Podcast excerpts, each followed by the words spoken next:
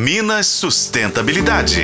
Oferecimento Gerdau, brasileira de nascimento, mineira de coração. A NASA lançou nesse mês de fevereiro um satélite com a finalidade de analisar a saúde do planeta. O equipamento subiu a bordo do foguete SpaceX na Flórida, nos Estados Unidos.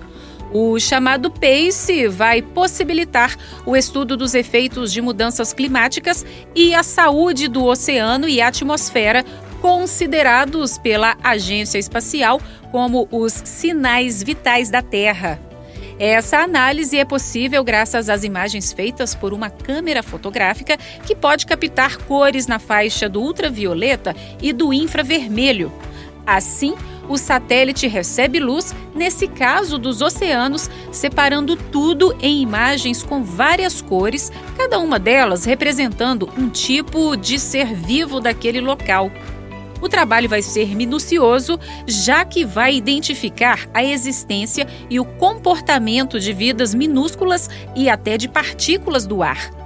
O PACE vai passar pelo menos três anos estudando os oceanos a partir de 676 quilômetros de altura.